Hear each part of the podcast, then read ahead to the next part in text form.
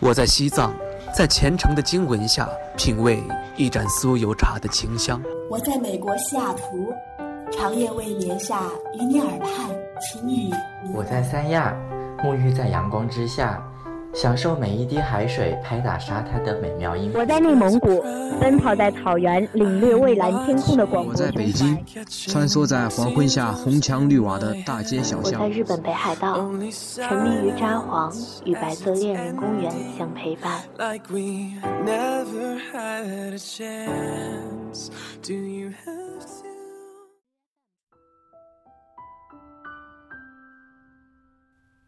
嗨。亲爱的你，今天你过得好吗？欢迎收听荔枝 FM 五幺七六八七青头味的巧克力，我是巧克力。惹女朋友生气了，女生一气之下说要分手。其实情侣吵架有时候并不是真的想要伤害对方，就像女生说分手，也不一定真的想分手。大多数吵架只是因为不愿沟通，又习惯自我保护。感情不是你死我活，在一起就要学会让步，互相沟通。来听听今晚的故事吧。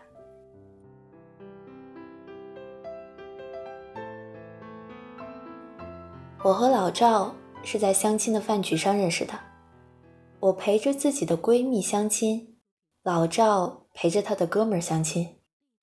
四人饭局在尴尬而又不失礼貌的氛围中顺畅地进行着，直到老赵的好哥们儿阿德无意间的 diss 了陈芝芝的 idol，，我默默地咽了口唾沫。这是要开战呀！果然，陈芝芝立马怼了回去：“你放屁！你了解他吗？”你凭什么这么说啊？他是这个世界上最好的人。这两个人越吵越凶，到最后直接打上了。我和老赵只得一人拉一边儿，老好人似的劝架。本来一派和谐的饭局，最后以我被推倒在地，不慎崴到脚踝，惨淡收场。一直温言细语的老赵大吼了一声：“要打出去打！”伤着池鱼了。他蹲下来，轻轻地按压我的脚踝。疼吗？我忍着疼，倒吸了一口凉气，依旧努力地保持着微笑。还好。可老赵二话不说就把我抱了起来，说带我去医院。我枯萎了二十五年的桃花枝。好像就这样等来了发芽的时机。老赵不老，二十七岁，风华正茂，身体强壮。他抱着我上下出租车，连爬三层楼梯到骨科门诊，腰不酸，腿不疼，一直没喘过。我拘谨地搂着他的脖子，偷偷地窥探着他的美颜。我的视线顺着他的侧脸一路看下去。划过修长的脖颈，目光落在了他那性感的锁骨上。老赵看我，不解地问：“你的脸怎么这么红？是不是脚又疼起来了？”为了缓解尴尬，我配合的摆了几个痛苦的表情。老赵着急的加快了步子，声音却柔和的安慰着我。不好意思，你再忍一下。护士说，拐过这个走廊就到骨外科了。我点了点头，心想，还是让这个长廊再长一些吧。这点疼我还是能忍的。当然，等到老医生用充满力量的手法给我正骨的时候，那一刻。我是真心实意的想，我还是不要发芽的树枝了。桃花是小，疼死是大。老赵被我哇哇乱叫的喊声吓到了，着急的问医生：“不拍片子真的没事吗？会不会是骨折了？”年轻人，你就别瞎担心了。你女朋友就是骨头错位了而已，回去好好休养，半个月就好了。医生，你误会了，这位女士不是我女朋友，是我和我的朋友不小心害她崴了脚。啊，那你就更不用担心了，这不严重，医药费没多少。老医生让我站起来，试着走两步，我的脚勉勉强强可以着地。医生开了点跌打损伤的药，就打发我回去了。我一瘸一拐的往外走，老赵急忙过来扶着我。我送你回去吧，今天真的不好意思。阿德这人就是脾气急躁了些，害你崴了脚。你这几天生活一定不方便。你有任何需要帮忙的，只管喊我们。这个不怪你们，是陈芝芝控制不好脾气才这样的。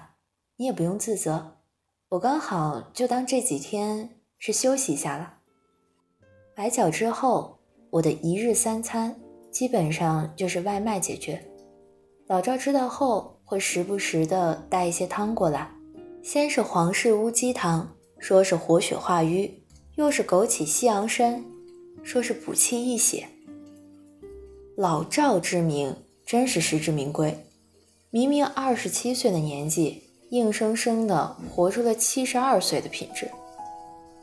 一来二回的，我和老赵也算是熟了。有时候他会陪我看完老片子，聊一些不好笑的笑话，再帮我打扫打扫卫生，顺便把垃圾带走。两周之后。我又可以活蹦乱跳的时候，我给老赵打了个电话，约老赵去看电影。很快，老赵就回复说好，并告诉我我可以先吃饭，他要加会儿班，我们可以直接在电影院会合。外面下着大雨，想着老赵可能没有带伞，我索性就在老赵公司楼下顺便吃了点儿，找了一个咖啡厅等他下班。七点刚过的时候，老赵出现在了公司门口。我喊了两声，但都被雨声给盖住了。我掏出手机准备告诉他我在对面，抬头便看到老赵脱下了他的外套披在了一个女生的肩上，还给了女生一个温柔的笑容。那个笑容和他对我的时候。是一样的，我心里一堵，删掉了我在对面的消息，发了一条：“我大姨妈来了，不看电影了。”我默默地拿着自己超大的伞，原路返回。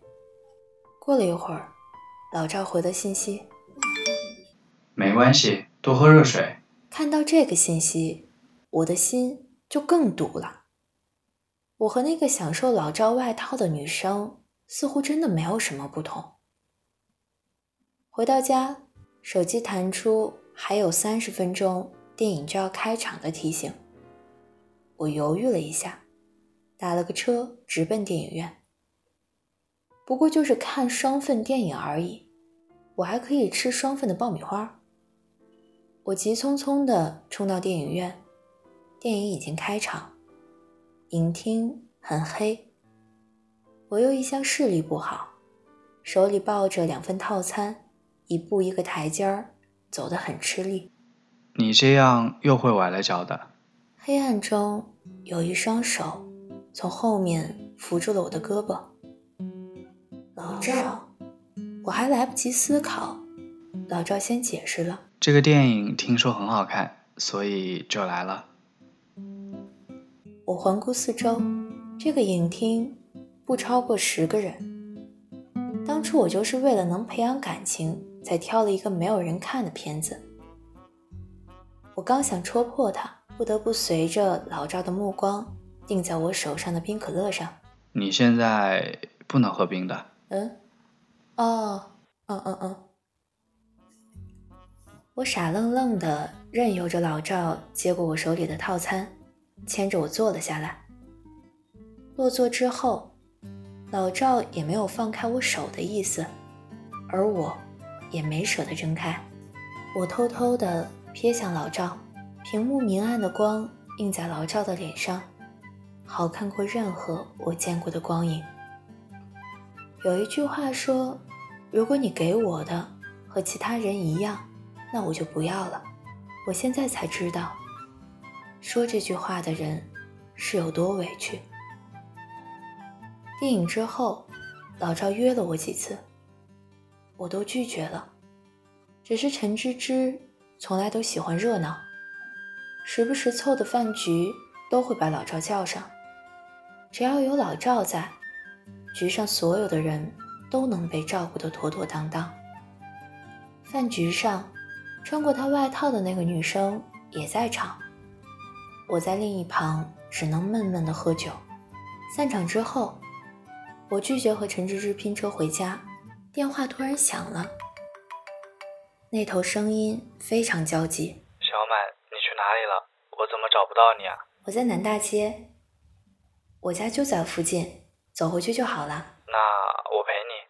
大晚上的，你一个女生不安全。不用了，老赵，你都照顾大家一天了，早点回去休息吧。如果不让我送你回家，那能允许我跟在你后面吗？身后老赵的声音吓了我一跳。随你。老赵再也没有说话。我们一前一后的走到了我家楼下。我准备上去，回头看见老赵并没有走，正在低头看着手机。一想到他可能是和那个外套女生聊天，我的火就莫名的起来了。我气冲冲的走过去问他：“我到家了，你怎么还不走啊？”老赵支支吾吾的，似乎在印证我的猜想。我的火就更大了，趁着醉意。狠狠地掐了一把老赵，转身准备上楼。老赵一把拉住我：“小满，我本来想跟你说点事儿，但是我今天好像惹你生气了。我刚刚在搜索怎么能让女生消气，但是好像惹你更生气了。”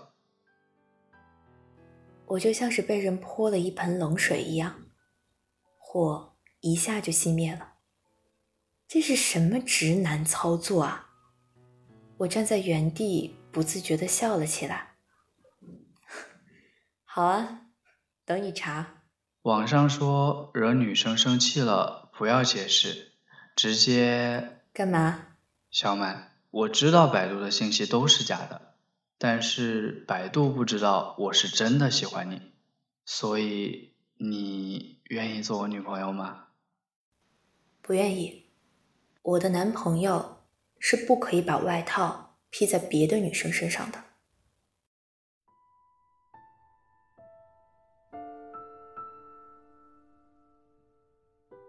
第二天早晨一大早，老赵拖着他的狗出现在我们家门前。小满，那天是我表妹淋了雨，衣服有点走光，我只是出于善意，但以后我一定会注意我的方式的。小满。我一直以为是我对这世界的善意，才换来和你相遇的好运气。小满，昨天我一夜没睡，我想了很久。只见老赵掏出了身份证、户口本、驾照、房产证，还有钻戒。和我在一起吧。我昨天的酒还没醒，听完脑子顿时嗡的一声。这又是什么直男操作？小满，在我过去的二十七年里，我的人生简直可以说索然无味。但是我第一次见到你的时候，我的整颗心就开始游向你，整个人着急着想飞奔到你面前，但我又害怕，不知该如何靠近你。于是，我想对你说，小满，我我喜欢你。且认定是你。老赵结结巴巴地说，脸已经涨得通红。我还在思考，老赵的狗一把就把我扑倒了。小满，大黄的主人可以拥抱他的女主人吗？我想，我还是同意了吧。别枉费他写在手心里，好不容易脱稿说出来的这么一大段话。超脱和追求时常是混在一起。好了，今天的故事到这儿就讲完了。如果你喜欢今天的节目，麻烦给我点个赞。如果想听更多节目，那就关注我们吧。我是巧克力，希望听节目的你今天愉快，你明天的愉快留着我明天再祝。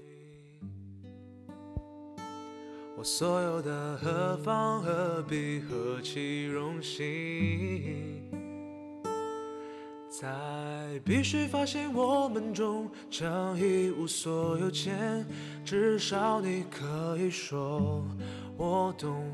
活着的最寂寞，我拥有的都是侥幸啊，我失去的都是人生。当你不遗忘，也不想曾经，我爱你，